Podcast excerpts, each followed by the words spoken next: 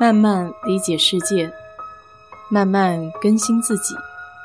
一路人生，要去开心，要去期待，要去热爱。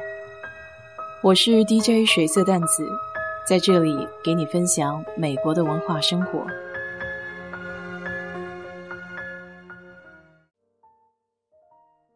疫情在家也有两年多的时间了，虽然还没有正式回单位。但平常开会的时候，还是能够通过视频看到自己的同事。这两年的样貌都没有什么太大的变化，不过我倒是发现发型有一个小小的规律，那就是男生的头发越来越短，女生的头发反而是越来越长。疫情开始之后，除了超市和餐馆受到影响，其实理发店的生意才是一落千丈。没有疫情的时候，还都比较勤力，特别是头发长得快的男生，时不时就要到理发店去整理一下。记得刚来美国的时候还是学生，理发店属于比较高档奢侈的地方。它和国内不一样，凡是涉及到人工的，这里的费用都比较高。男生剪个短发要二十块钱左右，还没有算小费。女生就更不要说了，短一点的三十块，长一点的最起码五十以上。这还说的是路边的一般的理发店，如果你要去商场的那些高档理发店，做个造型、烫个头发，怎么也得两百块起。美国这里有不少的理发店，每天的营业时间都比较短，有的在非周末的时间还会休息个一两天。正规一点的理发店都需要提前预约，不像咱们国内随走随理，大不了人多的时候就在店里稍微等一下。说起这剪头发，还有一件好玩的事儿。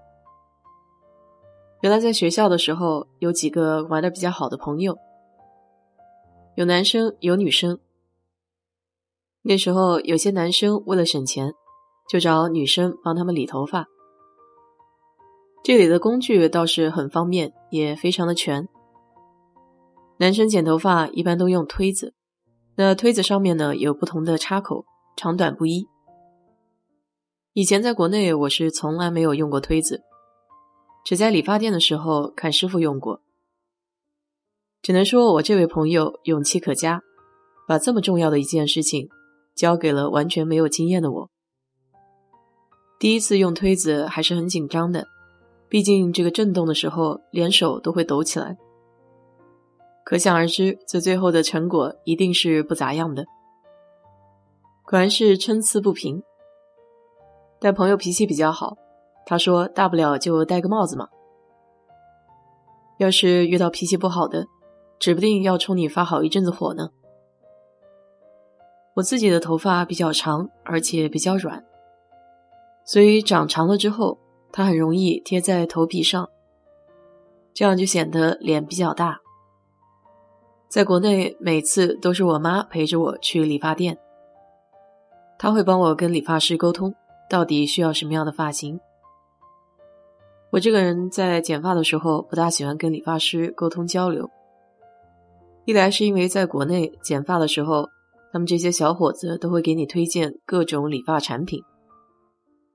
我也不好意思在人家讲话的时候没有任何反馈。原本只是想安安静静的剪个头，结果最后变成了一场推销大会。在美国这边几次有限的理发经历里，还算是不错。基本上我要是不搭话的话，他也不会主动的来推销产品。有一年生日，有个朋友还特地带我到理发店，算是送给我一个生日礼物。让他们给我做了一个烫发。我在剪头发的时候会把自己的眼镜拿下来，所以镜子里我是完全看不清楚的，只有朦朦胧胧的一个大概。这种时候，我大多会闭上自己的眼睛，静静的享受剪发的这个过程。每次比较尴尬的还有洗头的时候，我自己就是没有办法完全放松下来。洗头的时候需要你躺下来，这个时候我总是感到特别的不自在，所以我会把头硬邦邦的悬在空中，尽量不让自己的头压在理发师的手上。当然，在美国这边也有一个很奇怪的特点，就是很多理发店它并不给你洗头，理发就是专门理发的，所以理完头发你还得自己回家去把头发给洗干净。而且，即便是洗头，两边的过程也不太一样。国内会比较讲究，在洗头的过程中给你按摩头皮，甚至按摩一下肩膀，但在这边。洗头那就是洗头，没有按摩一说。如果需要额外的按摩服务的话，那还得付费才能享受。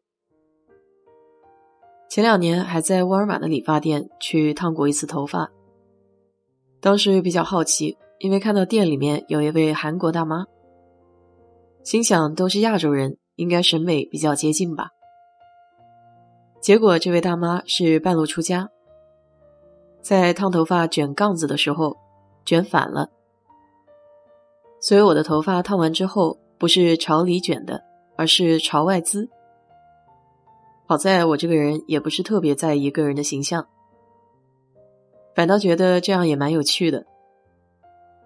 我还记得刚烫完头发，朋友就聚会去唱歌，我一进门，整个 KTV 房间都炸开来了。他们每个人都笑得前仰后合，佩服我勇气可嘉，顶着这样一个大的鸡窝都敢上街出门。不得不说，在美国这几年，其他的没学到什么，但是胆子大、脸皮厚那是妥妥的。反正出门也没人认识，管他呢。再说大街上比我稀奇古怪的人那可多了去了。你呢？这些年有没有遇到让你称心的那个 Tony？